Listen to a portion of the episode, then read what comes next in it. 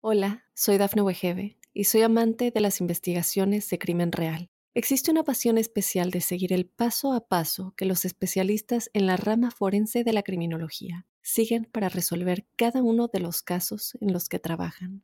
Si tú, como yo, eres una de las personas que encuentran fascinante escuchar este tipo de investigaciones, te invito a escuchar el podcast Trazos Criminales con la experta en perfilación criminal, Laura Quiñones Orquiza, en tu plataforma de audio favorita. Buenos días, buenas tardes, buenas noches. Depende a qué hora estén escuchando este podcast que se llama La Huella OVNI. Y yo sé que les prometí que el episodio anterior iba a ser el último, que iba a haber si había un bonus track para llegar al episodio 90 y terminar la primera temporada en el episodio 90. Lo pregunté en Instagram y la cantidad de mensajes pidiéndome un capítulo más me dieron la energía para estar aquí nuevamente este año con el capítulo 90, el último de esta temporada de la huella ovni. Por supuesto, el año que viene estamos de nuevo porque ya tengo muchísimas, muchísimas preguntas para ir respondiendo. Quería agradecer a todos los que están siguiendo este podcast y a todos los que en el futuro vayan siguiendo. En enero del 2022 vamos a arrancar con la segunda temporada. Y gracias, porque la verdad que han sido muchísimos capítulos, muchísimas entrevistas con expertos y testigos de todo el continente y de Europa también. Eh, bueno, al principio empecé un poco desordenado, después especialmente gracias a Ariana Spenza de Spotify que me ayudó y me explicó cómo ordenarme, empezamos a publicar uno por semana y eso también ayudó a que llegue a mucha más gente. Eh, así que gracias a todos y les sigo pidiendo y les sigo... Eh, solicitando esto que es que se suscriban, estén escuchando en Spotify, en YouTube, en Spreaker, en Evox, en Google Podcast, en donde estén escuchando, pónganse suscribir, así les avisa cada vez que se estrena un nuevo episodio, más ahora que vamos a pasar un mes y pico, un mes y medio hasta el estreno de la próxima temporada.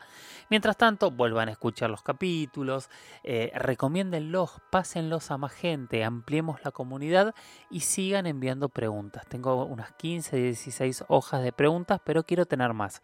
También las experiencias en primera persona, que por suerte tengo muchísimas para arrancar la segunda temporada. Yo soy Jorge Luis Zuckdorf.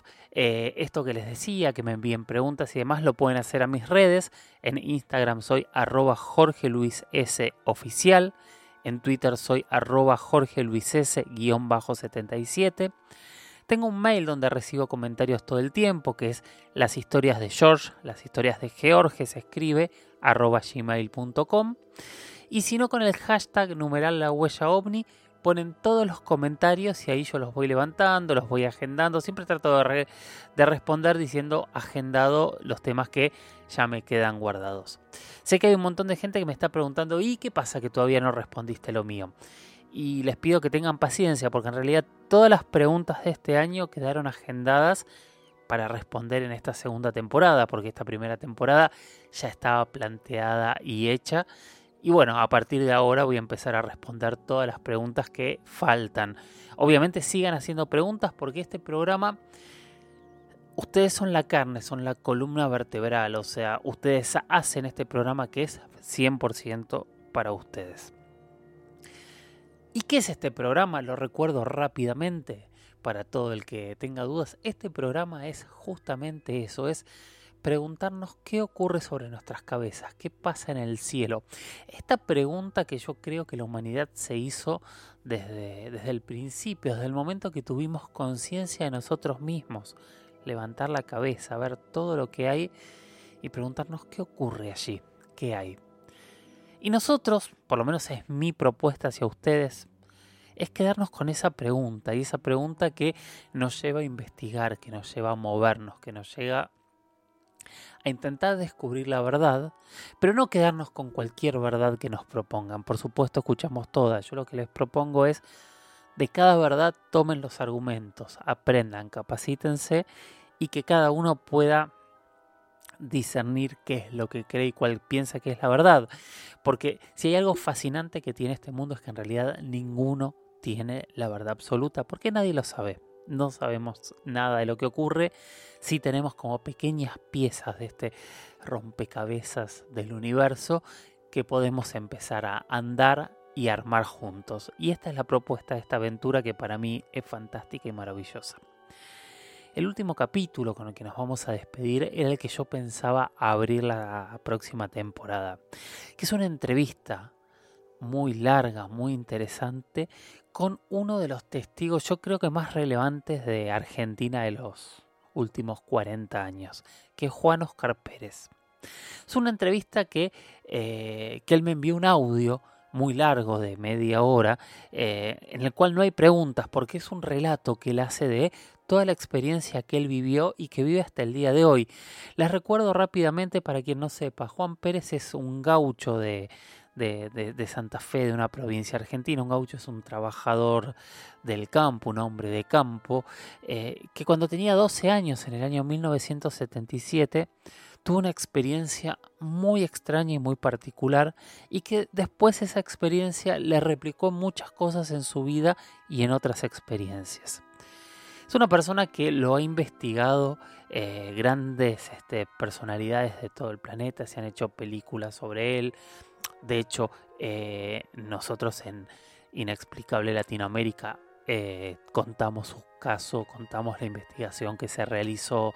Eh, realmente es un caso que para quien lo conoce y para quien no lo conoce recomiendo escucharlo porque lo vamos a escuchar por su protagonista, no vamos a escuchar la voz de Juan Oscar Pérez contándonos toda su historia.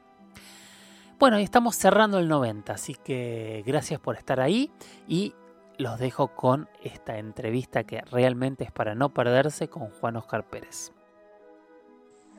Y yo me llamo Juan y acá estoy en el medio del campo. Hoy hay bastante grillo, hay bastante sequía por esta zona, por eso Don Grillo canta. Y bueno, querían que le cuente una de las historias mías porque tengo cuatro historias eh, mías que me han pasado a los 22 años. Después la otra me pasó a los 30 y la otra a los 42, 43 años.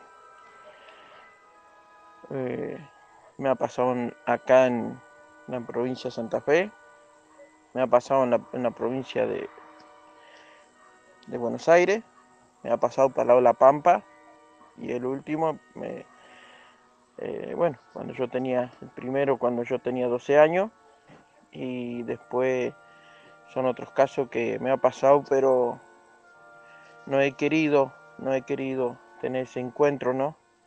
Que acá en mi casa hoy en día está latente todos los días, eh, cada dos o tres semanas siempre se aparecen, siempre están gracias a Dios mi familia lo ha tomado bien. Eh, no está ese eh, que siempre me trataban, no, no, mayoría de mi familia no, pero eh, yo le tenía miedo siempre el que me trataba mal, que se escape los demás, ¿no? me decían el sabiondo, algunos me decían que estaba loco, otra gente, ¿no? Mi familia había tres o cuatro que me decían que, el sabiondo. La mayoría me decían el sabiondo porque sabía todo, pero totalmente me cambió la vida ya cuando calculo que fue cuando yo tuve 12 años que tuve el primer encuentro, me cambió la vida, porque uno, un pibe de 12 años, eh, yo me encontraba, casi no me acuerdo del pasado, después de los 12 años, casi no me acuerdo. Mi mismo hermano me cuenta parte de historia que lo que hicimos cuando éramos gurí. Y lo escucho. Y dice, ¿cómo no te vas a acordar? Y bueno. Y por ahí tengo que decir, sí, sí, sí, ¿eh? como ese sí, estilo loco, ¿no? Eh, porque la verdad no me acuerdo. Pero nunca me olvido lo que me enseñó mi abuelo. Eh, eso nunca me olvido. pero estos casos así es muy difícil olvidar esto es lo que me ha pasado de los 12 años con esto. Yo no sé cómo llamarlo, yo lo único que digo son seres, esto. Son seres que, no sé, son extraterrestres, son de... no sé qué son. seres, para mí son seres que algún día se irá a saber. Y hoy acá en mi casa es normal. Hace un mes más o menos pasó un, un pedazo de nave gigante, muy bajo. Estábamos yo y mi papá tomando unos mates. Y, digo yo, bueno, mira papi acá arriba. Sin, sin, sin darnos cuenta, sin, sin nada, como no hacen ruido, ¿cierto? No hay zumbido, es una luna más, no hay ese zumbido que tenemos de motor, de rueda o no hay, no se escucha nada. Iría, no sé qué altura, semejante nave iba a una altura respetable, ¿no?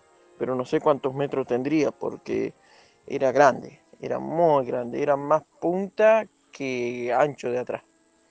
Pero era un triángulo, pero no ancho.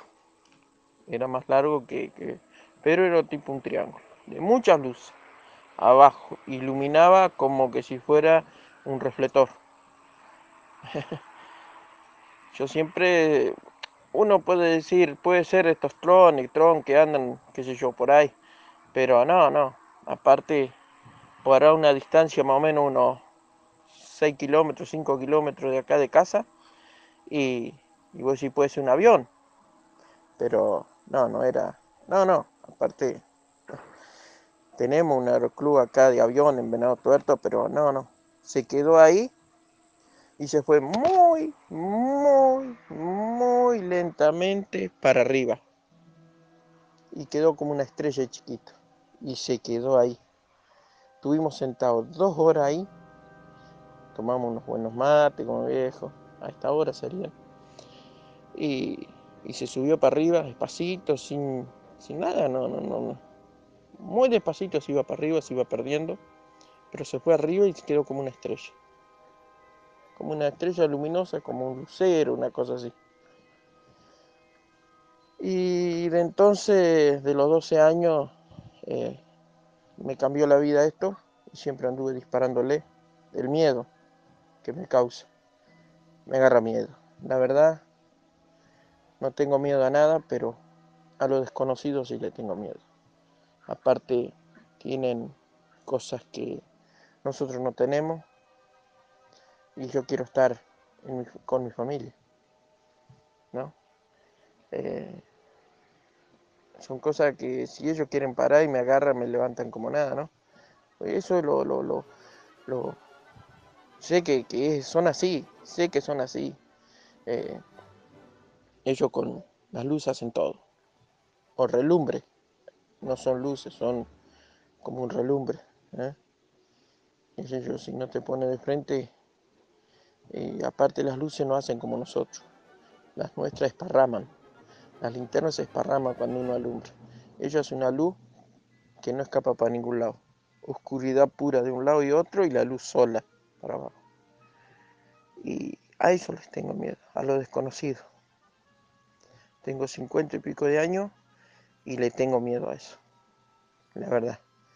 Yo quisiera encontrar la persona más, más, más, más, que no tenga miedo a eso.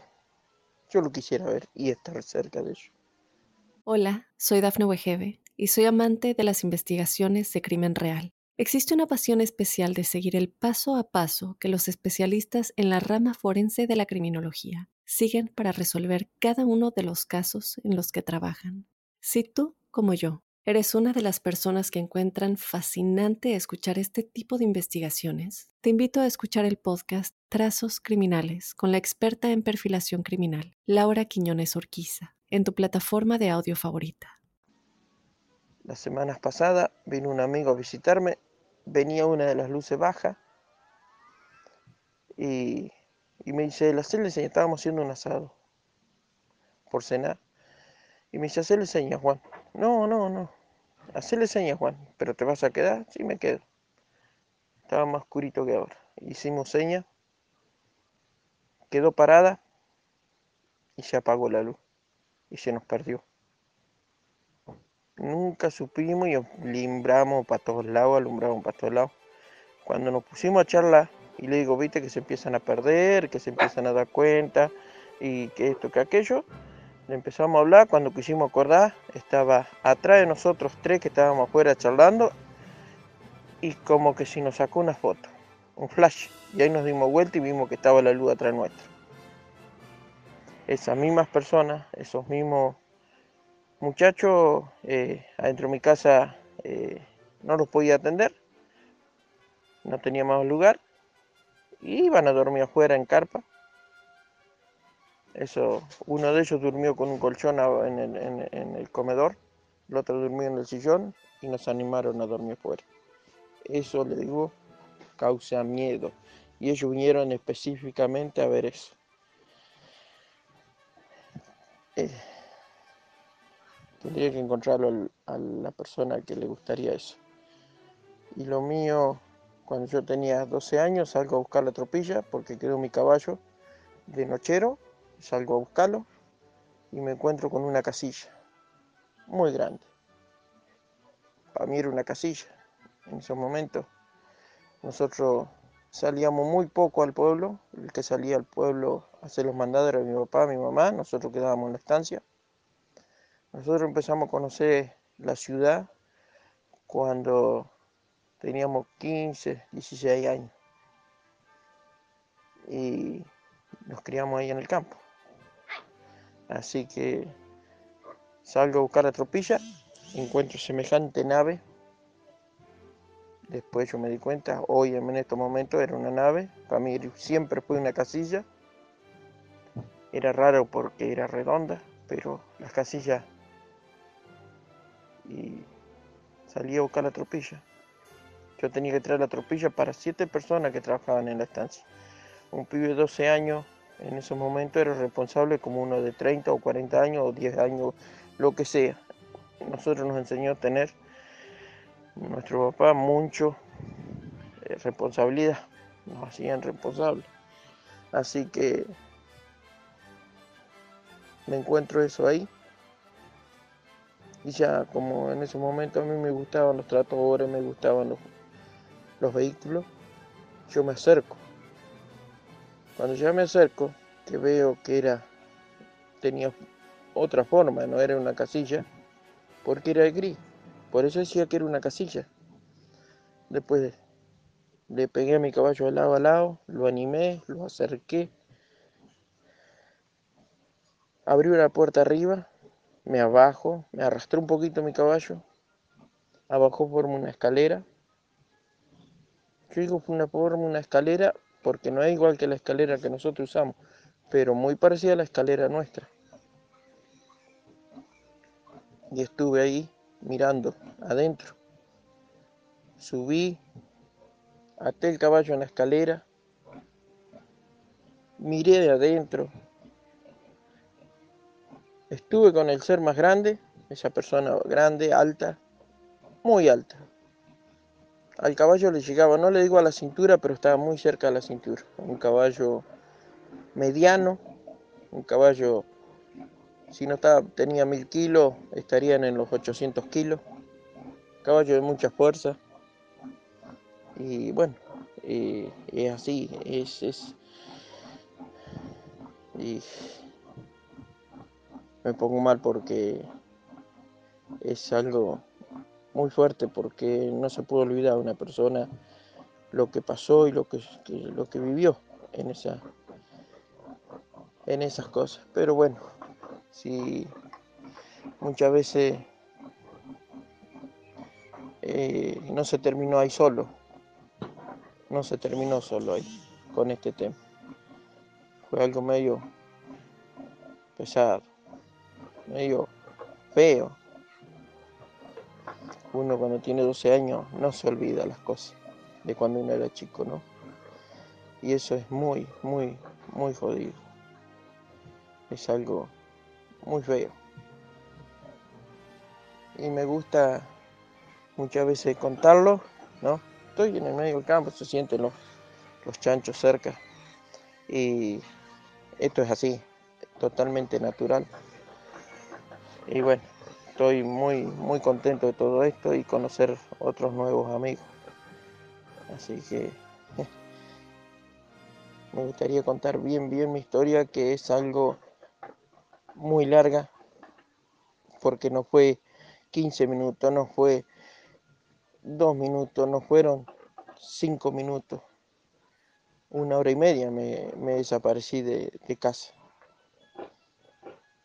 Eh, hoy en día se está sabiendo cuánto demoré para estar allá donde estuve, hora y media, porque mi hermano, que tenía dos años menor que yo, se quedó en la tranquera, esperando que yo tenía que traer la tropilla, y como era también responsable, la neblina mojaba, bastante húmedo estaba cuando pasé, y, me, y no traje los caballos. Así que es algo muy difícil de contar todo esto en muy pocos minutos, ¿no? En una hora, dos horas es muy difícil porque me salen cosas de, de, casos que me fueron pasando. Y, y es lindo, es lindo porque encuentro muchísimos amigos. Y quisiera tener más bolsillos para seguir guardando los amigos. Porque con este tema que tuve, si me cambió la vida el tema de Alan, ¿eh? Berlanda, me cambió la vida. Viví de vuelta, porque perdí ese miedo de vivir, perdí, perdí ese miedo de vivir, de, de, estar, ¿eh? de estar así en este tema. Yo me sentía mal, siempre anduve escapándole Hoy estoy a 1500 metros de donde fue el encuentro y estuve disparándole a 2000 kilómetros de acá. Y siempre estuvieron, y siempre me encontraron. Y me encontraron tres veces más. Cuando estuve acá en la provincia de Buenos Aires, Palo de Pergamino, esa es una parte que Tenía auto, tenía moto y tenía una bicicleta. Salgo en bicicleta, 8 kilómetros del pueblo, un pueblito. Eran las 11, 12 de la noche, al otro día estaba de guardia y estaba la estancia iluminada. La estancia es San Antonio, estancia muy antigua, muy antigua.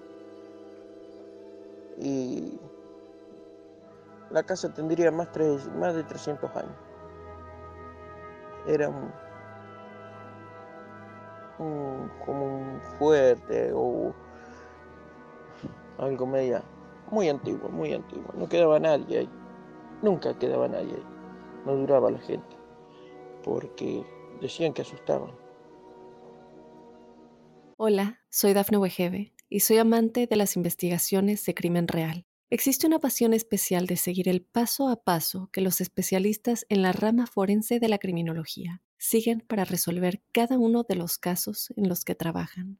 Si tú, como yo, eres una de las personas que encuentran fascinante escuchar este tipo de investigaciones, te invito a escuchar el podcast Trazos Criminales con la experta en perfilación criminal, Laura Quiñones Orquiza en tu plataforma de audio favorita. Yo eso le tengo respeto, no le tengo miedo, pero a esos seres sí le tengo miedo. Cuando venía llegando a la estancia en la bicicleta, la gente que yo estaba encargado ahí, la gente que estaban ahí trabajando eran todos correntinos. Me pidieron permiso para salir al campo, para ir a otro puesto de otro amigo y iban a pasar el fin de semana allá era muy raro, son correntinos, son muy amadrinados, se van ellos, se juntan todos y bueno, se festeja como se festeja en el campo. Llámame, baile y bueno, torte y asado. Y cuando venía llegando a la estancia, a la tranquera, se apagan las luces. Hay que pasar una tranquera y a 150 metros está el casco de la estancia. Abro la tranquera, me abajo de la bicicleta y digo, mira qué raro, correntino esto, me apagaron la luz de la estancia. muy raro. Voy llegando ahí al casco, abro la tranquera, paso. Cuando voy a montar la bicicleta, se iluminó atrás mío. Yo pensaba que estaban los correntinos. Cuando yo me doy vuelta, veo que no eran los reflectores de la estancia ni nada. Era una nave muy grande.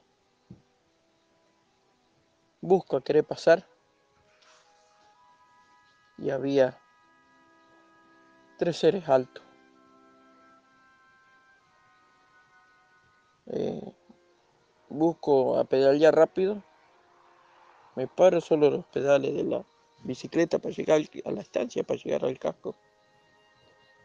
Me alcanzaron cuando pego el segundo pedalazo. Muy rápido. Y estaban a 60, 70 metros. Pero no movían los pies. Como que si una luz los hacía caminar o los movía. Forzajeé.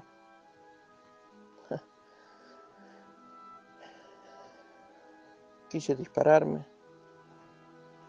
Cuando ellos me agarraron, perdí totalmente el miedo, pero yo me quería igual.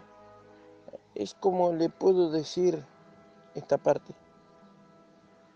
Poné la cara para un lado, para donde vos querés ir, y el cuerpo te sigue para el otro lado.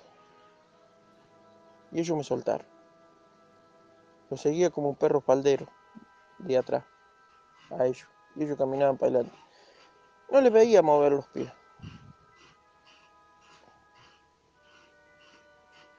No sé qué, cómo, cómo y dónde estuve dentro de la nave.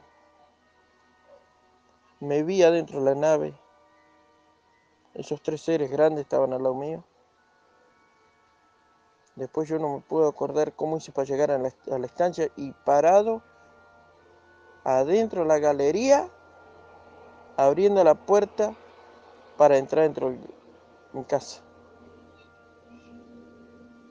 Nunca me pude acordar cómo hice para llegar ahí.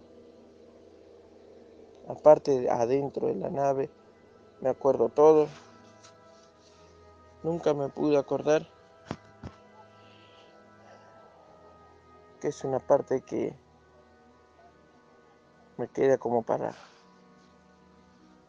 para recordar cómo llegué ahí adentro, cómo me vi ahí adentro, encerrado.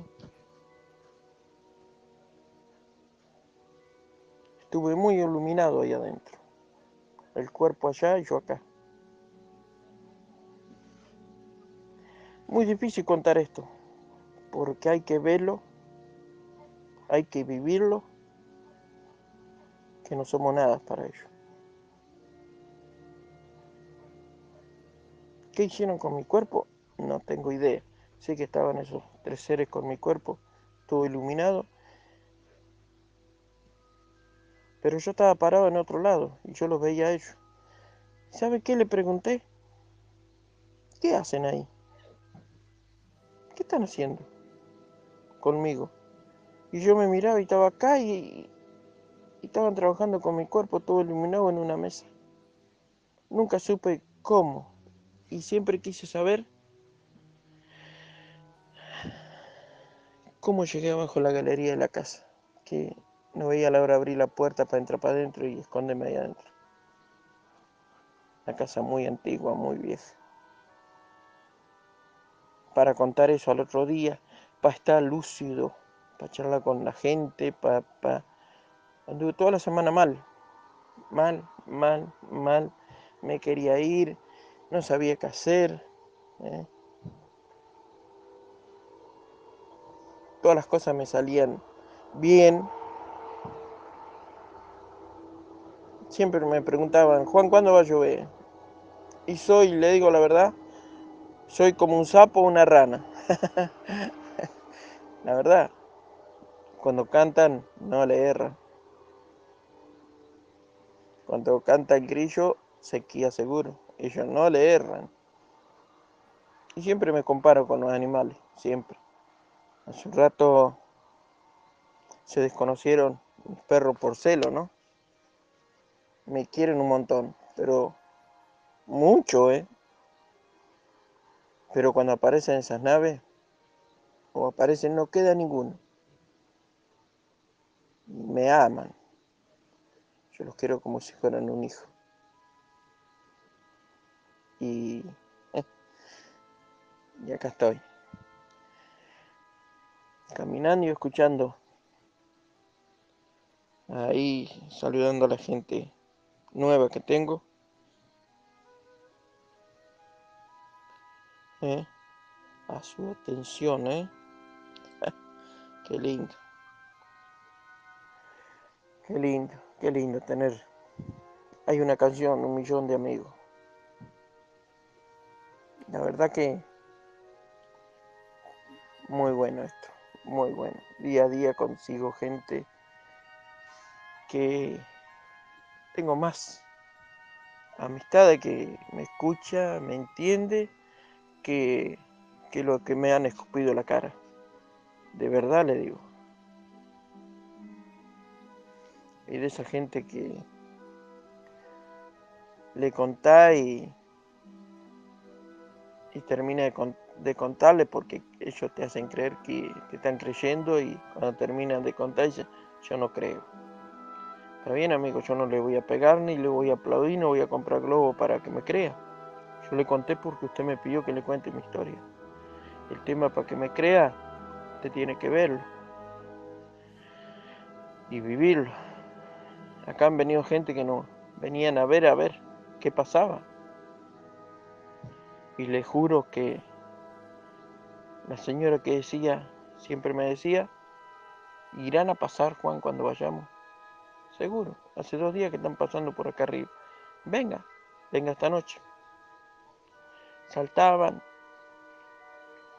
me abrazaban, gritaban. Ya ellos tienen, ahí bien. Nos firmaron, hicieron de todo. No vinieron más, ¿eh? porque por el camino hubo una luz muy grande, muy grande. Vinieron a la tarde se fueron como a las 10, 11 de la noche al su pueblo. Está a 70 kilómetros acá. En vez en cuando le pegaban una alumbrada como que si fuera, ellos mismos me cuentan, como un refusilo. Cuando se encontraban solo en la ruta, que no veía nadie, que estaba toda la ruta quieta, le pegaban como un refusilo que le alumbraba el auto solo. Si vienen, vienen de día. Posta, posta, posta. Esa gente que, que hoy no ha venido, no ha venido. Hace como 6, 7 meses que no han venido más. Desde el caso ese no vinieron más. Si le agarraron miedo, yo perdí contacto porque perdí el teléfono. Y, y bueno, no sé, con, este, con esta fiebre que tenemos hoy, el COVID. Eh, nosotros estamos acá en el campo si lo tuvimos no nos dimos cuenta. En el campo somos unos cuantos, viene muchísima gente y vivimos la vida natural. Natural. Acá no hay barbijo, respetamos la convidada del mate. Antes llegaba gente y convidábamos al mate. Se han preparado dos o tres mates y compartíamos la ronda con mate. Charla, yo tengo un, formo una chanchería, crío jabalíes y crío chancho común, chancho nuestro, chancho de, ¿eh? de vacuna. Y el ahí, pero yo trato de no poner esa vacuna, yo crío los chanchos que yo consumo. De nacer solamente una vacuna para el parásito y nunca más. Así que es algo muy lindo conseguir amigos así. Le mando un gran saludo. ¿eh? Ahí el amigo.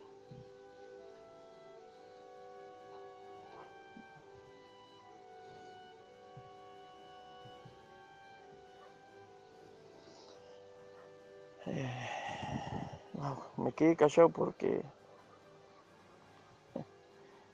me quedé mal, me quedé mal. Vi una luz y me quedé mal. Estoy solo sentado acá en el medio del potrero, medio del lote acá. Y mi familia está lejos por allá. Estamos a, a 90, a una cuadra más. Bueno, bueno, ahora sí estamos terminando con la primera temporada de La Huella OVNI. Gracias por haberme acompañado, gracias por todos los mensajes, gracias por estar ahí, gracias por seguir proponiendo temas, por seguir planteando preguntas, por hacer sugerencias de cómo mejorar este espacio, Gracias por la paciencia, por supuesto. Y gracias por haber aceptado esta propuesta, ¿no? De no casarnos con verdades absolutas, de mirar al cielo, de quedarnos con las preguntas, que yo creo que es lo que moviliza, lo que genera la acción. Gracias por haberme dejado entrar en sus vidas a cada uno de ustedes y haberles podido dar estas pequeños fragmentos de historias, estas entrevistas con grandes expertos y ojalá les esté sirviendo, ojalá eh, cada uno pueda empezar a tener los argumentos necesarios para llegar a sus propias conclusiones. Tengan paciencia, va a ser un mes y un poquito más. En enero del 2022 arranca la segunda temporada que ya la estoy preparando. Y mientras tanto, lo que les decía al principio, sigan recomendando el podcast, eh, sigan eh, poniendo me gusta, sigan síganlo, pongan seguir. Eh, entre todos hagamos que este espacio se amplíe. Cuantas más voces tengamos, cuantas, cuantas más miradas diferentes hayan en este espacio, más vamos a enriquecernos todos, incluyéndome. Gracias por estar y entonces nos escuchamos cuando arranque la segunda temporada de La Huella OVNI. Chau, chau.